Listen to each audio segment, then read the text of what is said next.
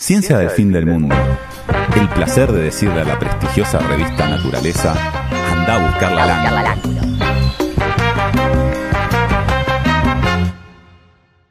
Porque vamos a hablar de las famosas aflatoxinas que todos sabemos que. ¿Vos sabés qué son las aflatoxinas? Te lo enseñan Si, en si me primer prometés año no preguntar nada al respecto, sí, sé todo. sí, sí.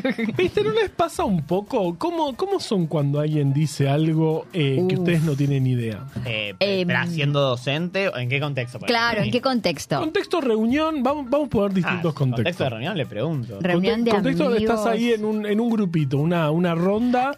Ah, no sé, como la serie y tal, ¿no? Y, sí, y según en qué circunstancia eh, me hago la gila, Sí, o sea, que si me, interesa saberlo, pregunto. Si no, dejo que pase porque no quiero que se alargue esa conversación. Claro. Ay, qué mal. Si están hablando de No, una serie que no ponele, vi, claro, es más, la boicoteo. Trato de No, meter bueno, temas, eso no. Yo- temas para cambiar porque odio que hablen de algo que no sé. Bueno, eso porque es el nivel de FOMO Claro. eh, generalizado. Bueno, Sí. Bien, pero. Yo me hago el No, yo me bastante hago. digo, sí, sí. yo digo. Ah, claro, es esa con. Porque uno algo sabe. Tipo, ah, una cosa sabes, seguro. no, muchas de la de serie. general no. De Pero la serie en gen- de las más populares. Cuando Populistas. sos docente y te preguntan algo, pero a veces te lo preguntan Uh, como afirmándote algo. Entonces vos simplemente tenés que mirar y decir sí. O decir sí, pero no tiene que ver con esto. Y esa Ahí es va. muy buena, porque lo que es le muy estás buena. diciendo es como, mirá, yo podría hablar de esto con vos, pero estaríamos excluyendo al resto de la clase. Ok. Así que volvamos al tema central. Mirá qué psicópata. eso, eso Eh, está muy bueno. Eso está bien, eso está Voy a, voy a usar eso. Es un tip para adoptar sí, sí, totalmente. Sí, sí, pero no da que queden todos afuera y solo vos y yo sabemos de qué serie loca estamos hablando. Me gusta eso, ¿eh? Eh, ok. Eh, y esto nos pasó con las aflatoxinas, que todos Claro. sabíamos qué es. Pero bueno, Eh, pero bueno, por las dudas repasemos. O sea, yo ya sé Sí. qué son las aflatoxinas. claro, por pero- supuesto. pero- No, lo que yo tengo dudas es si Erika realmente lo sabe. No lo sé. Entonces yo no voy a decir nada para ver si no lo lo sabe y al final de la columna voy a decir si efectivamente lo sabe. Espera, hagamos eso. El Ahí chat, va. Dito y yo vamos a decir finalmente si Eri sabía o no qué son las No, aflatoxinas. desde ya les digo que no. Eh, ok, bien. Am, vamos a empezar por decir que eh, hay unos hongos, Ajá, porque las aflatoxinas tienen que ver con los hongos. qué maravilla. Con los hongos que son, son unos seres espectaculares, absolutamente espectaculares. Eh, ¿Tu reino preferido? em, ay, qué difícil. No, no sé. No, mi reino ¿El preferido, animal? sí, Sí, sí, están los cachorritos. sí o sea, es están como- los perros ahí. ¿Vos tu reino preferido? Mi reino preferido y probablemente el reino de Castilla. Va. Está bien, está bien. Bueno, Está muy, bien, está muy bien. Bueno, la cuestión es que hay unos eh, hongos que se llaman Aspergillus. Y en particular Son medio... unos que se llaman Aspergillus flavus y Aspergillus parasiticus que resulta que, eh, a ver, si están presentes estos hongos, eh, se pueden asociar a algunas enfermedades Ajá. que mm, afectan muy, eh, de manera muy aguda, sobre todo a los animales, pero a humanos también. Bueno, te puede dar algo que se llama aspergilosis, bueno, no sé, infecciones de la córnea, eh, No, algunas no. No. Algunas infecciones, eh, algunas este, dolencias respiratorias. No es muy con. O sea, no es muy jodido eso. Mm, ¿Te pero el problema. Es molesto. es molesto, pero no tan terrible. Ok. El problema no es eso, sino que el problema con estos hongos es que generan las aflatoxinas, que es un producto Ajá, por supuesto. de, eh, del metabolismo, Del metabolismo. secundario de los hongos. O sea, el metabolismo secundario, ¿qué es? Una, Y un- bueno, el primario no, es el secundario, obviamente. Claro, el metabolismo primario de un microorganismo, que puede ser un hongo o una bacteria, es cuando está en crecimiento exponencial, o sea, cuando está creciendo mucho, se está multiplicando activamente. En esa fase del, del metabolismo de, lo- de estos hongos no se producen tantas aflatoxinas, pero sí cuando el hongo está en su fase de crecimiento secundario, con su fase secundaria, perdón, de metabolismo secundario. O sea, cuando ya, cuando ya, Cuando ya el se crecimiento paró. el- ok, ok. Claro, Solo está bien. sobreviviendo. Bien. Y ahí Eh, está haciendo aflatoxinas a Y full. ahí está generando estas Por aflatoxinas. Que ahora ya después vamos a saber, a, a discutir un poco qué son a nivel químico, a nivel Sí, molecular. igual ya sabés.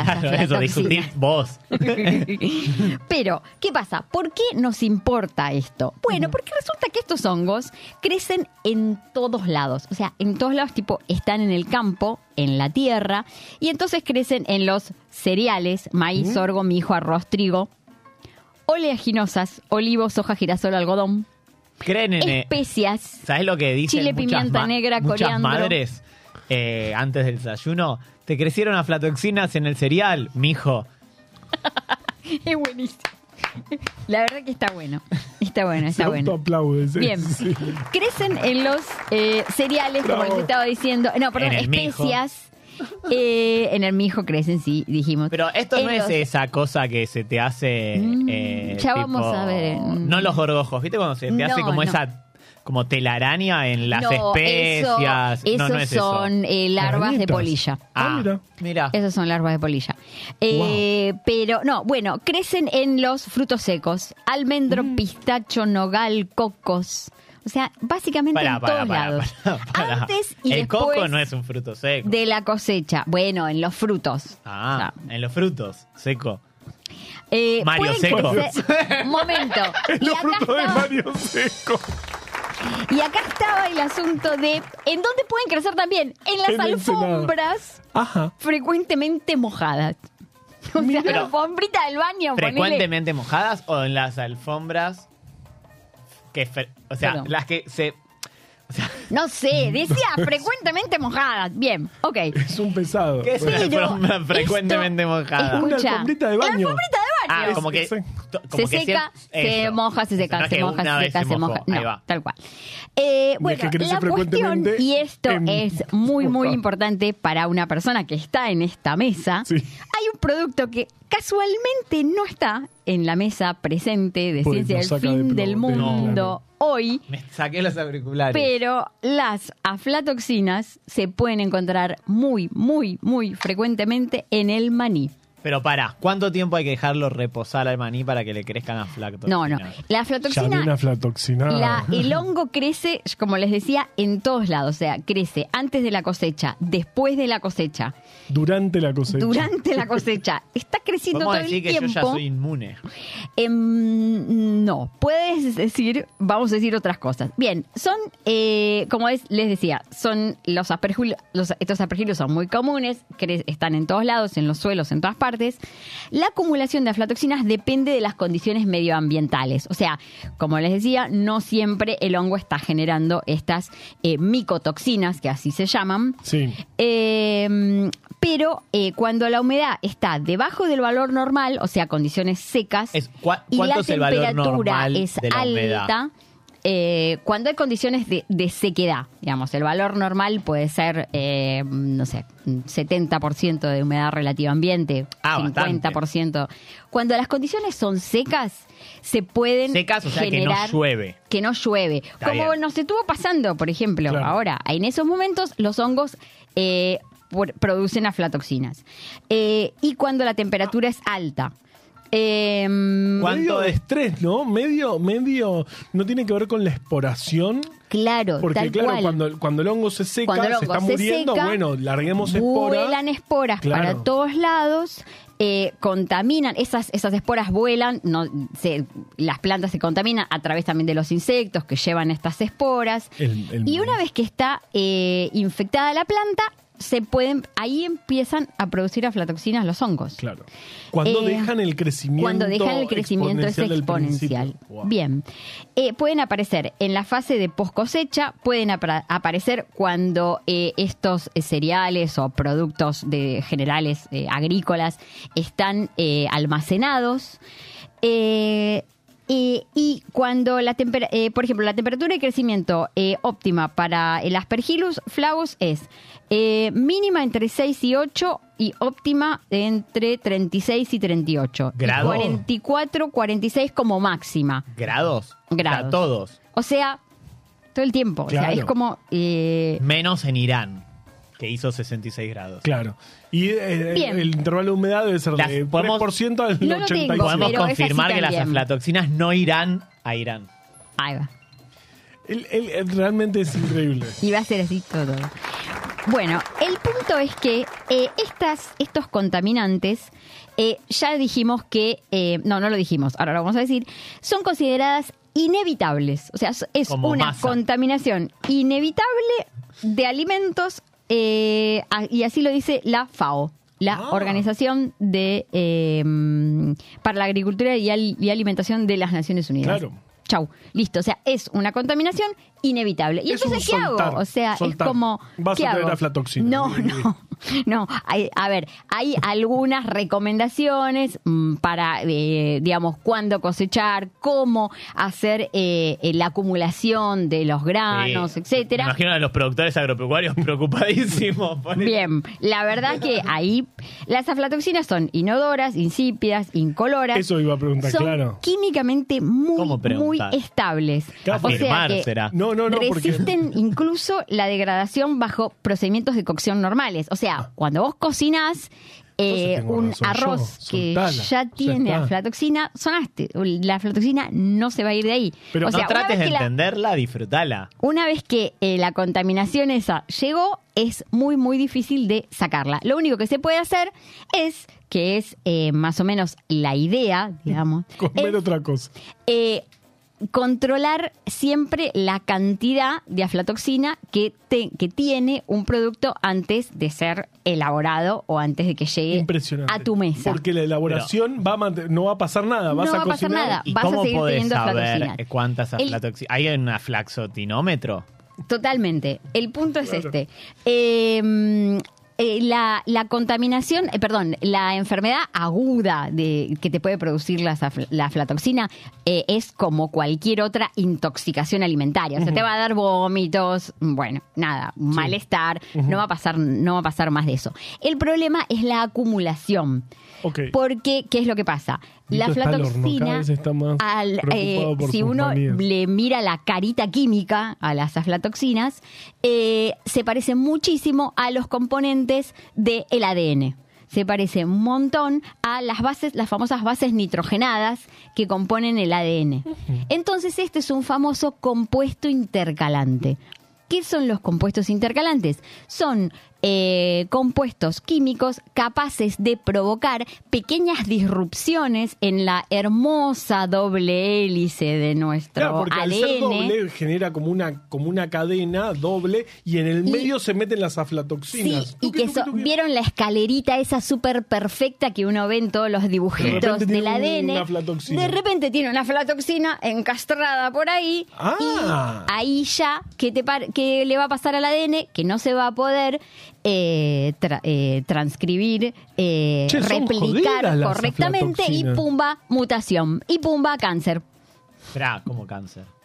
Sí, porque los productos estos, los, eh, eh, las sustancias estas intercalantes son cancerígenas. Sí, porque sí, sí. generan mutaciones. Cambios en el ADN y bueno, y esos, esos cambios pueden terminar en algún gen que se exprese de más, que no se tenía que exp- expresar, o alguno, alguno que se expresa de menos, y eso des, eh, desregular Des- eh, una célula. La célula tiene muchos mecanismos para, eh, che, no te reproduzcas más de lo que tienen que reproducir. Claro. Si se va de eso es porque, bueno, tal vez hubo algún cambio en algún gen. Y provocado en este caso por las aflatoxinas. ¿Y en dónde es a donde van a parar todos los productos que el organismo, por ejemplo el nuestro, el de muchas otras especies también, se encarga de, eh, de contaminar todo lo que comemos?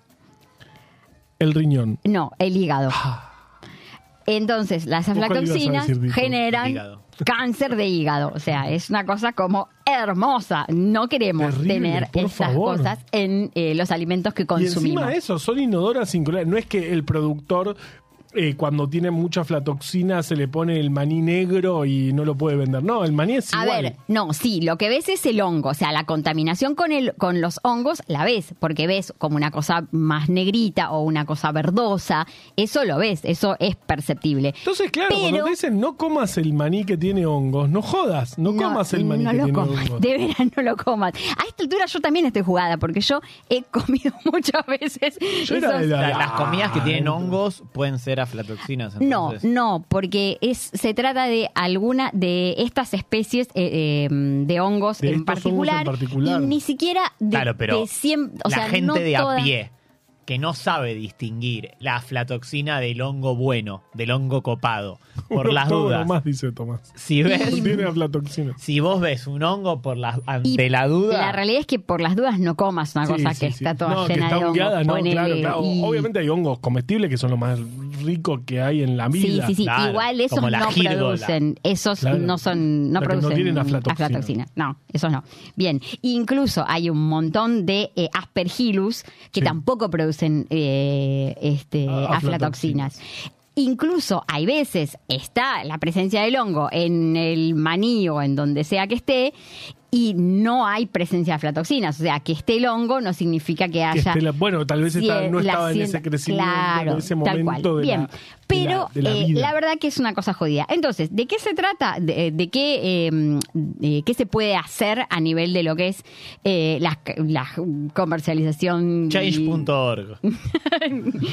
Eh, se trata de hacer una vigilancia. No queremos más aflatoxina. Una vigilancia permanente de todo lo que puede llegar a contener aflatoxina, que básicamente, como vimos, es casi todo. Claro, pero, pero claro, pero eh, y legislar los niveles eh, máximos que se pueden permitir en los productos que llegan a nuestra mesa. ¿Y vos, sabés cómo se cuantifica? Eh, Eh, ¿Dar una sí. PCR? ¿Cómo es? Sí, se- hay diferentes métodos para cuantificar aflatoxinas. Eh, hay métodos que son fluorométricos por Claro. fluorometría. Eh, ah, hay, claro, y sí, es un intercalante. es un agente intercalante, se ve hermoso por fluorescencia, se ve divino. Eh, y se ve eh, también mucho, eh, bueno, la, la gran mayoría de los análisis se hacen por técnicas de HPLC. Ah, yo y tengo en ya el laboratorio. vamos a ir a eso, porque eh, les quería contar dos cosas. Primero, existe, por supuesto, esta regulación a nivel internacional y existe en Argentina. En Argentina tenemos ¿cómo algo estamos? hermoso que se llama el Código Alimentario eh, Argentino, Vamos. No, hay que que es cerrarlo. el que tiene todas Afuera. las regulaciones de lo que tiene que tener o lo que no tiene que tener un alimento eh, para poder ser eh, comercializado o eh, distribuido, etcétera. Eh, en el artículo 156 bis Wow. del Código Alimentario Argentino dice que Pero ¿por qué no le pusieron maní- 157 y pasaban todos uno para adelante? Porque es una paja. Mirá, el 4082 ahora es el. Como en la, en la UNAUR. y Yo creo que no viniste este cuatrimestre. Cambiaron todos los, nom- los números Los de números de todas las aulas. ¿Por y de los qué, laboratorios. señor? Hagan como la TDA y pongan comas. Claro. Habla Pu- 2.5, ponele. Bueno, fui al laboratorio. Le digo, necesito las llaves del laboratorio eh, 3. Dos, no, sí. Es el 8. No, no, ¿Por no, no, no, no. Es terrible. No, no lo encuentro más. Claro. No lo encuentro más. En fin. Eh, bueno, Pero eh, ¿hay, una regulación sobre el maní? por supuesto, y te la traje para que te quedes tranquilo. El Código Alimentario Argentino, en su artículo 156 bis, dice que el maní y los alimentos a base de maní deben contener un máximo de 20 microgramos por kilo de aflatoxina B1 más B2. No es nada. 20 Micro, ¿sabes- microgramos. ¿saben cuánto es? El por otro día lo aprendí. kilo. Ay, el dale. prefijo micro. Es A ver. A la menos 6, o sea, se- seis veces corres la coma para la derecha. Correcto. Muy bien, O sea, espectacular. eh, eh, un Uno por millón- 10 a la menos seis. 0,0000001 gramo. Cada una millonésima Es, fa- parte. es un poquito más fácil decirlo en lo que se llama notación científica, que simplemente 10 decimos... a la menos 6. Exacto. Exacto. O sea, Pero no lo entiende nadie. 20 Yo le hablo a la gente. microgramos de a pie, como los Me populistas. gusta. Cada sos populista. Eh, bien. Eh, O sea, y es por como ejemplo, un millón de si te comes gramos de maní. Si te comes un kilo de maní. No, porque esto está en gramos. No, pero te digo, si te comes un kilo de maní, te tendría, tendrías que estar incorporando menos de 20 microgramos de aflatoxina. Claro, y no vas a comer tanto maní y seguramente menos, tenga sí. menos de eso la Claro, de la- porque Ese es el top, el techo. ese El es el, te- techo, el y esto es eh, un... Una cuestión de pisos. Dios. Bien. todo nos lleva al Bueno, pero lugar. por ejemplo, para lo que es alimentos para lactantes, las aflatoxinas tienen que ser no Menos. detectables. Uh. No tengo que tener aflatoxinas, cero. O sea, no las tengo que detectar. el plan aflatoxina cero. Métodos de análisis de rutina eh, se utilizan, bueno, los que ya dijimos, se puede Por hacer por fluorescencia. HPLC, por fluorescencia, etcétera. Pero el punto es que para hacer todos estos análisis necesito patrones de aflatoxina, o sea, La unas sustancias, unas sustancias perfectamente Claro. eh, con cantidades perfectamente conocidas de, eh, de aflatoxina que cuestan carísimas. Y, y esto hay que hacer estos análisis ¿Tenemos por todos precios? lados. Sí, tenemos precio. Un miligramo de patrón de aflatoxina B1, que es la- una de las más comunes, cuesta 320 dólares. Ok, Bastante. Un miligramo sí. de patrón. No sé para montón. cuánto dura, claro. Pero- es- No, porque lo diluís en un montón, congelás todo y de- vas sacando la alícuota para De hacer cada análisis, sacás una microalícuota de eso. Lo pones en, y el, lo pones HPLC, en el HPLC que te muestra ves el pico de Claro, el- aflatoxina. el, HPLC es un, es un aparato que va, muestra. claro, va mostrando qué hay en una, en una muestra. ¿no? En Te un liquidito, claro, básicamente. te- claro, te dice hay este, y te lo muestra en picos. Entonces, bueno, eh, el patrón de aflatoxina lo ves en un lugar y ves si un pico similar, bueno, esto será 0,1 miligramos de aflatoxina. Claro, y ahí esto, bueno, esto no, no sé. Para Esto chicos, pasa, no. esto no pasa. Esto, claro, tal cual. Esta, Esto esta es una no. leche que tiene aflatoxina, no se puede, eh, no se puede. Ah, porque por ejemplo, lo que no les dije es que si eh, eh, las vacas o los animales comen pasto que tiene aflatoxinas, eh, la leche queda contaminada con Bah, ya aflatoxina. está. O sea, es como así como muy terrible. Pero bueno, la buena noticia es que eh, esta semana eh, eh, se publicó una noticia que es que en el INTI Sí. elaboraron Otra cosa que hay un- que cerrar. en el INTI elaboraron un patrón propio para control de aflatoxina. Recordemos que el Inti, y esto lo trajo Erika una vez, ya creó el vino patrón, que es probablemente el mejor invento de la historia de la humanidad. Exacto. Eh, Vino el patrón, hoy, Claro, dicen, eh, claro. en la fábrica. Claro. Esto es vino o no es vino. Claro, el INTI es el que te determina exactamente qué, es- qué ¿Qué son es las todo? cosas. ¿Qué es todo? Porque el surtidor de nafta te pone la cantidad de nafta que te pone, que dice que te pone, el INTI te dice. te dice. Ujú. Pero bueno, Bien. lo van a cerrar, así que. ¿qué Pero, eh, bien, Se- básicamente se trata de eso, de, de, de esto trataba esta columna, que para garantizar la calidad de eh, las mediciones eh, se van a poder utilizar eh, patrones no tan caros de... eh, claro, no, no tenemos de- que gastar estos 300 no tenemos que gastar Por eso tal vez 320 está dólares. bueno tener lugares que creen este tipo de cosas. Y que si no las hace el Estado, no las va a hacer nadie. Claro, el Estado no se. es- Porque es el único que se preocupa por la salud pública de la gente de forma preventiva. Los demás se preocupan de forma Después, última para cuando ya, curar. te, cuando ya te agarraste el cáncer de hígado, además. ¿y quién te va a hacer un trasplante de hígado? Claro, lo, lo si comprás. después no tenemos, claro. Qué tremendo. Bueno, e interesantísimo. No sé cómo las estamos. aflatoxinas. O sea que son Vos, parecidas. al final, Carva, ¿qué decís? Eh, ¿te ¿Cumplió con tus conocimientos de aflatoxina o no? Me gusta mucho. Me, Aflatoxina. me- so- yo, O sea, yo yo, creo sé que- mucho más, de lo, pero no lo voy a decir porque nos quedamos sin tiempo. No, para mí yo soy un aflatoxinólogo, ya Sí. hecho y derecho. Recibido. Me encanta que sean, que sean agentes intercalantes. Digamos, uno en el laboratorio eh, trabaja todo el tiempo con agentes intercalantes y hay algunos que son más peligrosos que otros, pues justamente eso, al intercalarse en la doble hebra de ADN, puede llegar a causar mutaciones y por ende cáncer. Así que me, me- me- me encantó la columna. Y, ¿Viste? y- y ¿sabemos para qué sirve en el hongo la aflatoxina? Bueno, lo, lo estuve investigando Yo lo sé, pero. y ¿sabés que no? No es buenísimo. Eh, hay diferentes, eh, obviamente, hipótesis. Eh, yo me imaginé, digo, bueno, esto es para una, una cuestión de defensa. de defensa, claro.